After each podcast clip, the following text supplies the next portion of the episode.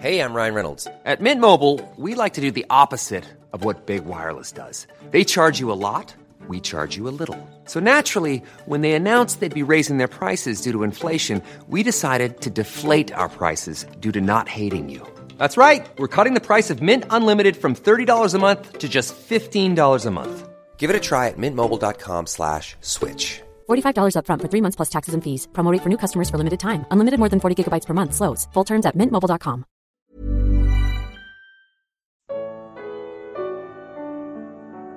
A Igreja, o espetáculo da graça de Deus a homens e anjos.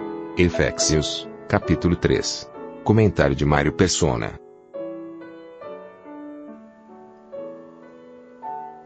É interessante a maneira de Deus agir, porque no versículo 1, Paulo reconhece a si mesmo a sua nulidade. A mim, o mínimo de todos os santos, me foi dada esta graça de anunciar aos gentios, etc., primeiro do Evangelho, uh, o mínimo de todos os santos.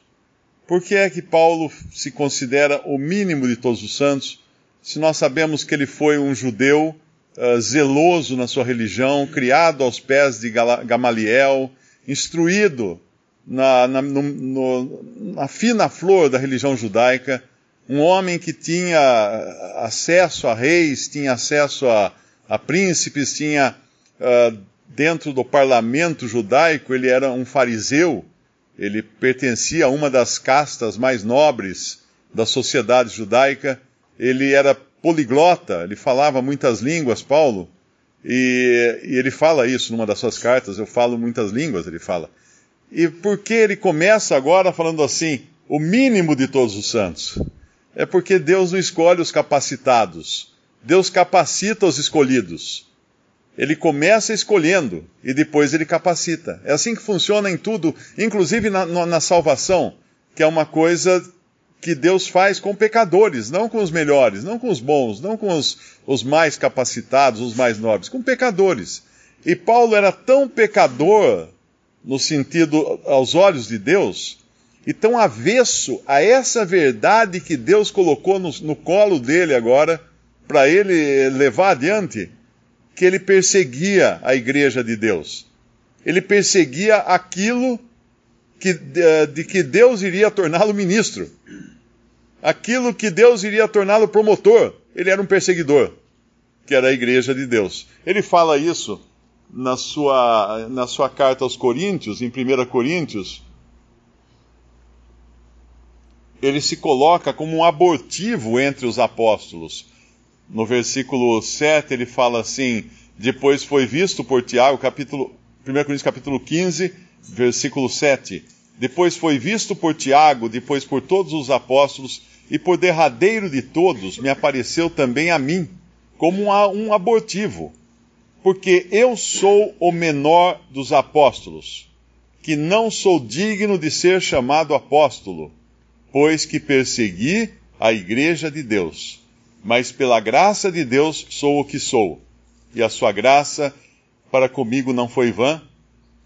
Antes trabalhei muito mais do que todos eles, todavia não eu, mas a graça de Deus que está comigo.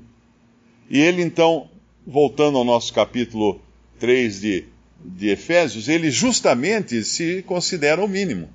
E em Timóteo, na carta a Timóteo, ele fala assim: uh, Cristo Jesus veio ao mundo para salvar pecadores, dos quais eu sou o principal.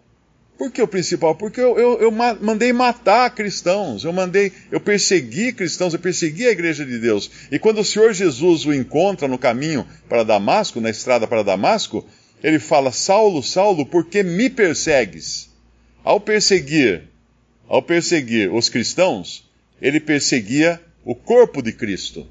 E aquele que persegue o corpo de Cristo está perseguindo o próprio Cristo. É isso que o Senhor diz a Paulo. A Saulo, naquele momento ele era Saulo. Pra, a, a, por que me persegues? E é importante entender isso porque vai ser a ele mesmo que, que o Senhor dará o, o entendimento do que é a igreja, o corpo de Cristo, da qual Cristo é a cabeça, a cabeça exaltada nos céus. Então nós fazemos parte de um corpo que o homem pode até tocar, mas ele, ele vai estar tocando a menina dos olhos de Deus, ele vai estar tocando o, o corpo de Cristo. E, e aí Paulo se considera o mínimo, então. Ele foi capacitado agora para anunciar o que é, explicar o que era a igreja. E depois ele fala no, no versículo 9 que era um, um mistério oculto em Deus desde os séculos. Ou seja, é uma tarefa inútil procurar a igreja no Antigo Testamento. Nós podemos ter muito, ter muito proveito em encontrar Cristo no Antigo Testamento. Porque muitas coisas do Antigo Testamento são figuras de Cristo. Mas é com, é com cuidado que nós precisamos olhar uh, para coisas que, achando que são a igreja. A igreja não existia, a igreja estava oculta, nenhum profeta do Antigo Testamento jamais teve a revelação do que era a igreja. E quando Cristo, em, Mateus capítulo, capítulo uh, 18, eu creio, ele fala, onde estiver, uh, 16, edificarei a minha igreja. Ele fala, no ver, o verbo é usado no futuro, porque realmente ela não existia. Edificarei a minha igreja. Então, uma, uma coisa principal para se entender a Bíblia é entender essa distinção. A igreja estava oculta. Mas oculta onde? Em Deus. Ela existia em Deus nos propósitos eternos de Deus, que é o que ele vai falar aqui no versículo, no versículo 11. Segundo o eterno propósito que fez em Cristo Jesus, nosso Senhor. Então, uma, uma das funções da igreja é mostrada no versículo 10. Agora, é muito interessante esse versículo 10. Eh, eu recebi um e-mail ontem de um irmão, ele está muito aflito porque ele pertence a uma de, de, denominação e ele fala que ele não encontra lá o que ele acha que deveria ser a igreja. Ele acha, ele, ele, ele está buscando por uma igreja que evangeliza, por uma igreja que obedeça o ID por todo mundo, uma igreja que leve o evangelho, etc, etc, etc. Porém, quando nós entendemos que a, a função da igreja é louvar a Cristo, adorar a Cristo, honrar a Cristo, a ocupação da igreja, até nós encontramos lá em Atos capítulo 2, eles perseveravam na doutrina dos apóstolos e na comunhão dos apóstolos e na, na, na ceia do Senhor, no partir do pão e nas orações. As funções da igreja são essas. O evangelista, o que recebeu o dom de evangelista, esse sai. Esse sim, sai pregar o evangelho. É o que nós vamos ver no capítulo 4 de Efésios. Mas ele não é a igreja que sai pregar o evangelho.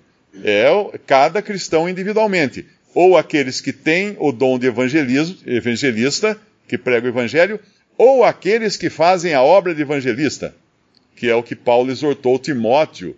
Provavelmente ele não tivesse o dom de evangelista, mas Paulo fala a ele, faz a obra de um evangelista, faz o trabalho do evangelista. Então, ainda que Deus, ainda que o Senhor quando subiu ao céu, tenha dado uns para apóstolos, outros para profetas, outros para uh, evangelistas, pastores e doutores ou mestre, uh, aqueles que não têm esse dom podem sim também fazer a obra de um desses dons, mas sabendo que esses trabalhos são, essas obras são individuais, não são obra da igreja. A igreja, primeiro, a igreja não evangeliza. Evangelistas evangelizam. Segundo, a igreja não pastoreia. Pastores pastoreiam ou cuidam das ovelhas. Terceiro, a igreja não ensina. São os mestres ou doutores que ensinam. E você vai encontrar na doutrina católica e protestante frases do tipo: a igreja ensina aqui tal coisa. A igreja não ensina. E a igreja nem poderia ensinar porque a igreja é feminina. Igreja é a noiva de Cristo.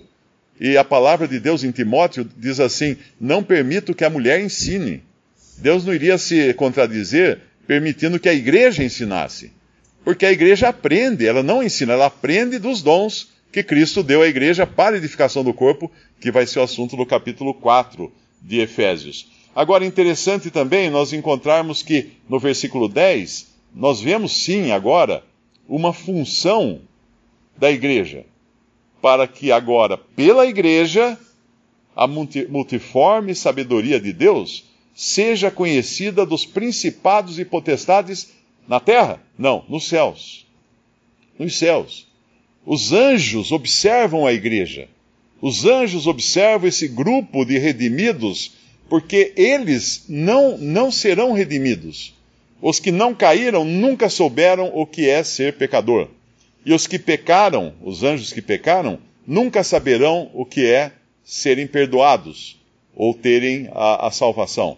Então os anjos, as hostes celestiais estão observando. Nós não estamos vendo agora. Se nós colocássemos um, um óculos com lentes especiais que pudesse enxergar o, o, mundo invisível, nós veríamos que aqui não tem cadeiras faltando, uh, faltando gente, vazias, com gente faltando. Tem anjos observando o que a igreja faz, observando como pecadores, inimigos de Deus, puderam ser redimidos salvos, perdoados de seus pecados e vir num domingo de manhã com sol maravilhoso, com a oportunidade de ir para a piscina, para a praia, sentar para louvar a Deus, para adorar a Deus, para buscar aprender mais da palavra de Deus. Os anjos não entendem isso.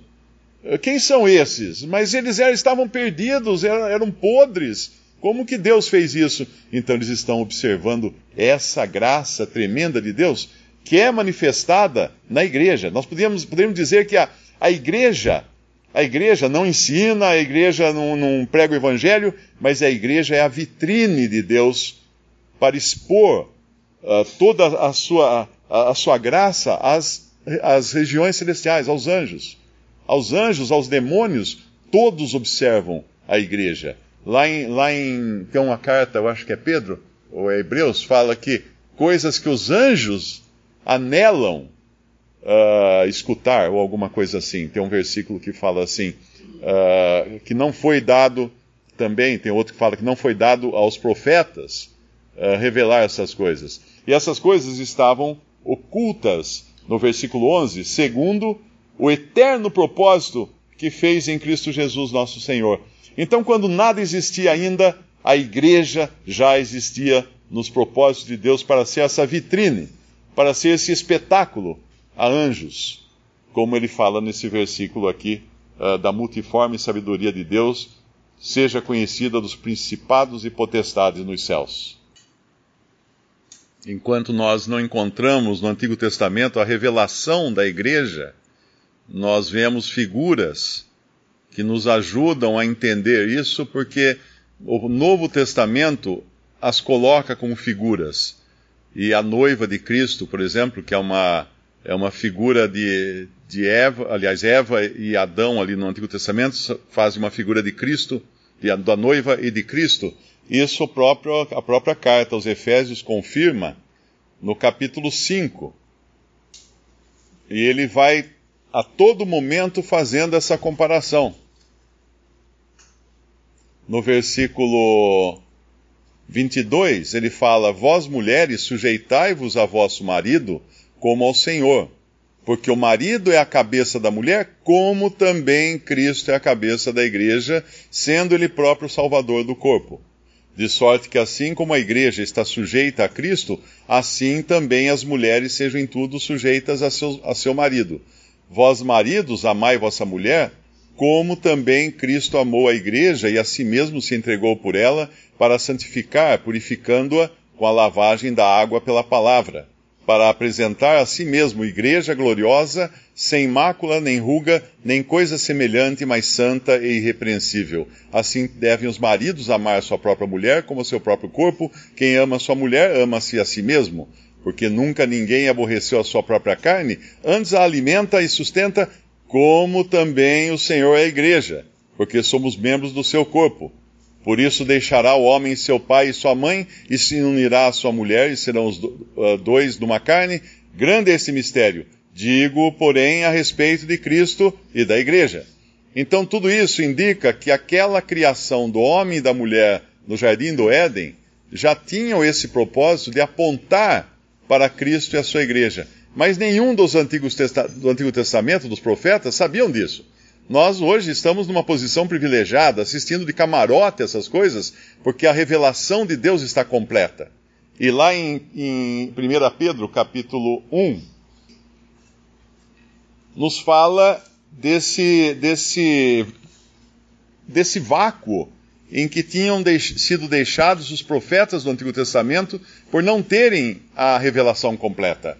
Versículo 10 da qual salvação inquiriram e trataram diligentemente os profetas que profetizaram da graça que vos foi dada, indagando que tempo, que ocasião de tempo o Espírito de Cristo, que estava neles, indicava anteriormente testificando os sofrimentos que a Cristo haviam de vir e a glória que se lhes havia de seguir, aos quais foi revelado que não para si mesmos, mas para nós, eles ministravam estas coisas que agora vos foram anunciadas por aqueles que, pelo Espírito Santo enviado do céu, vos pregaram o Evangelho, as boas novas, para as quais coisas os anjos desejam bem atentar. Olha os anjos, os anjos aí de novo na plateia, assistindo essa obra de graça que Deus fez agora no cumprimento de todos os seus desígnios e na, na, na revelação do que é a igreja. Temos essa plateia de anjos. E Paulo fala numa de suas cartas, no, no capítulo. Uh, eh, 1 Coríntios, capítulo 4, versículo 9 ele diz assim: Porque tenho para mim que Deus a nós, apóstolos, nos pôs por últimos, como condenados à morte, pois somos feitos espetáculo ao mundo, aos anjos e aos homens. Então, essa, uh, eles são mostrados aqui, os apóstolos são mostrados por Paulo como um espetáculo ao mundo, como uma vitrine ao mundo e aos anjos e aos homens. Mas nós vemos em outras passagens que nós também, igreja, nós, os salvos por Cristo, quando falo nós, igreja, por favor, não entenda que é um grupo, determinado grupo, assim, assim, não. Nós, os salvos por Cristo, que estão em todo lugar no mundo, uh, também são colocados como espetáculo para homens e para anjos. E nós temos em, em 1 Tessalonicenses alguma coisa a respeito disso, quando o apóstolo Paulo lembra da fé dos Tessalonicenses no versículo 6 de 1 Tessalonicenses, capítulo 1, e vós fostes feitos nossos imitadores e do Senhor, recebendo a palavra em muita tribulação, com gozo do Espírito Santo, de maneira que fostes, feito, fostes exemplo para todos os fiéis na Macedônia e Acaia, porque por vós soou a palavra do Senhor não somente na Macedônia e Acaia, mas também em todos os lugares. A vossa fé para com Deus se espalhou, de tal maneira que já dela não temos necessidade de falar coisa alguma, porque eles mesmos anunciam de, de nós qual a entrada que tivemos para convosco e como dos ídolos vos convertesses a Deus para servirdes ao Deus vivo e verdadeiro e esperar dos céus a seu Filho, a quem ressuscitou dos mortos, a saber, Jesus, que nos livra da ira futura. Então, esse testemunho da igreja no mundo é também um espetáculo a homens e anjos. Porém, o que aconteceu com o testemunho dado aos homens? A igreja é perfeita aos olhos de Deus, porque Cristo a faz assim. Nós vemos lá em Efésios, na passagem que nós lemos, que o Senhor está, está trabalhando para apresentar a igreja perfeita, sem mancha, sem mácula, sem ruga, sem qualquer imperfeição. Ele vai apresentá-la a Deus: olha, essa é minha noiva. Essa é a minha noiva, ela é perfeita. Mas não é bem isso que nós encontramos no, no testemunho que a igreja dá no mundo. Mesmo porque, se, se por um lado nós vemos essa passagem como a dos apóstolos sendo feito espetáculo, ou vitrine, para homens e anjos, e também dos cristãos aqui de, de Tessalônica sendo feito vitrine, espetáculo também, para todos que viam o que Deus estava fazendo através deles, não é isso que nós encontramos todas as vezes. Por quê? Porque o testemunho da igreja, a igreja é perfeita, não tem mácula nem ruga, nenhum problema com ela. Mas o testemunho dela, que é deixado nas mãos dos homens, ou seja, nas nossas mãos, esse testemunho é imperfeito. E esse testemunho é imperfeito por uma razão muito simples. É só nós, nós olharmos as sete cartas de Apocalipse que nos mostram uma sequência uh, profética da história do testemunho cristão do mundo. Não a história da igreja no mundo, a igreja perfeita. É claro que ela está ali também, mas é a história do testemunho cristão, porque ali nós vemos um monte de coisas misturadas. Nós temos que sempre lembrar que quando uma pessoa escuta o evangelho e se converte verdadeiramente a Cristo, isso é uma obra de Deus através do Espírito Santo e da palavra de Deus. Quando uma pessoa escuta o Evangelho e simplesmente aceita uma religião, ou, ou, passa a testemunhar que Jesus é seu Senhor, é batizada, se filia ou não a alguma denominação cristã, mas não é uma pessoa convertida, essa pessoa é obra do diabo. Porque lá na parábola que o senhor fala da, do semeador, tinha a semente que é verdadeira, mas tinha também aquela que o diabo plantou. Que os agentes do diabo plantaram no mundo. E são o que? O joio. Muito parecido com o trigo, mas são joio. Então nós temos essa obra de Deus hoje no mundo, que é transformando pessoas e salvando pessoas pela fé em Cristo, pela obra do Espírito Santo nelas, mas temos uma obra do diabo que está co correndo solta no mundo, transformando pessoas em professas, em cristãos professos, não salvos, mas professos, que andam com a Bíblia debaixo do braço, que vestem batina ou vestem terno, que falam em púlpitos ou em altares, que dão testemunho, falam que são de Jesus, etc, etc, mas muitos deles, claro, muitos são salvos, mas muitos deles nunca creram verdadeiramente em Cristo, então são o joio. E o joio é obra do maligno, não é obra de Deus.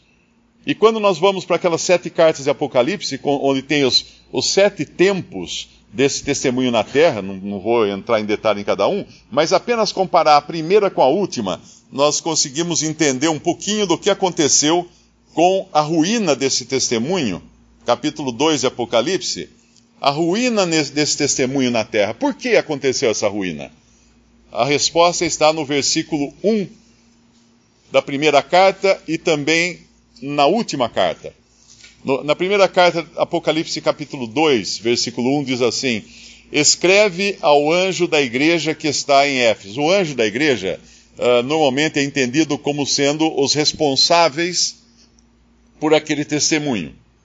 Escreve ao anjo da igreja que está em Éfeso: Isto diz aquele que tem na sua destra as sete estrelas, que anda no meio dos sete castiçais de ouro. Castiçais são um testemunho. O castiçal tem uma luz que brilha e difunde a sua luz, então nós podemos entender castiçais como coisas que testemunham da luz é de Deus. E esse, esse aqui que está dizendo é aquele que anda no meio dos sete castiçais. O Senhor Jesus, no começo da história da igreja, ele estava no meio. Onde estiverem dois ou três congregados ao meu nome, aí estou eu no meio deles. Esse era o lugar devido ao Senhor que infelizmente foi negligenciado. Mas vamos rapidamente à última igreja, então, em capítulo, capítulo 3 de Apocalipse. Nós vamos encontrar Laodiceia. Laodiceia, autossuficiente, que ela fala assim no versículo 17: rico, rico sou, estou enriquecido, de nada tenho falta. E não sabes que és um desgraçado e miserável e pobre, cego e nu. A opinião dela de si mesma é uma, a opinião do, de, do Senhor dela é outra. Em Filadélfia, não é, não é Filadélfia que fala, que fala assim, eu guardei a tua palavra, não neguei o teu nome, não, é o Senhor que fala dela. Ela não fala nada de si. Porque se ela falasse de si, ela já não seria Filadélfia, ela seria Laodiceia. Se ela se considerasse alguma coisa, não é? Esse testemunho. Mas esse não fala de si, é o Senhor que fala. Mas aqui, uh, Laodiceia fala de si. Esse é o estado da, do testemunho cristão no mundo. Mas o importante é que esse versículo 20, quando o Senhor diz assim: Eis que estou à porta e bato. Se alguém ouvir a minha voz e abrir a porta, entrarei em sua casa e com ele cearei e ele comigo. Na primeira, na primeira carta, o Senhor estava no meio dos castiçais. Era ele o centro do testemunho. Na última carta, Laodiceia, o, o, o testemunho é o centro de si mesma. E quando o testemunho se torna o centro de si mesmo, isso é abominável aos olhos de Deus. Ele vai falar: você está nua, você não está enxergando a sua nudez, a sua vergonha está descoberta. Quando o testemunho se torna o centro, se considera o centro, tem uma coisa muito errada. E infelizmente é esse o tempo que nós vivemos. Quando o testemunho cristão se considera o centro. E, que, e onde está o Senhor agora? No meio dos sete castiçais? Não, ele está fora. Essa, esse versículo é muito usado em evangelismo, né? Fala assim: deixa Jesus entrar no seu coração, ele está batendo a porta do seu coração. Mas não é isso que ele está dizendo o versículo. Aqui tudo está falando do testemunho cristão e Cristo está fora, batendo e buscando agora uma comunhão individual, já que a comunhão coletiva ele não está encontrando. Então ele busca a comunhão individual. Eu entrarei na tua casa, em sua casa, e com ele cearei e ele comigo. Então, se houve um, um erro, foi quando abandonou-se Cristo como centro do testemunho cristão. A igreja vai continuar perfeita, linda, maravilhosa, sem rugas, sem mancha, sem nada, até o dia em que Cristo vier tirá-la da terra para apresentá-la ao Pai, porque Ele é a Deus, né? Porque ele, essa obra é de Deus. A obra que faz na igreja de Deus. Mas a parte que foi deixada nas mãos dos homens, essa virou uma tragédia. Essa foi arruinada pelos próprios homens.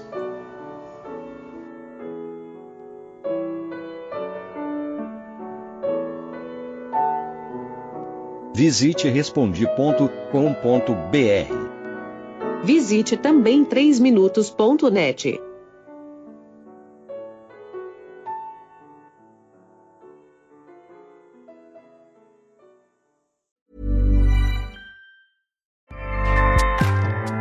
ACAST powers the world's best podcasts. Here's a show that we recommend. The Real Housewives is a guilty pleasure for most, but if you're looking to not feel guilty about that pleasure, tune in to Everything Iconic with me, Danny Pellegrino, where I break down all the messy moments and behind the scenes antics of Bravo's popular franchise. And on Everything Iconic, I also interview celebrity guests like Kelly Ripa, Kiki Palmer, Drew Barrymore, Cameron Diaz, and more about their guilty pleasures, their past work, and so much more. So if you're pop culture obsessed and find yourself watching way too much reality TV like me, tune in to Everything Iconic with Danny Pellegrino wherever you listen to podcasts.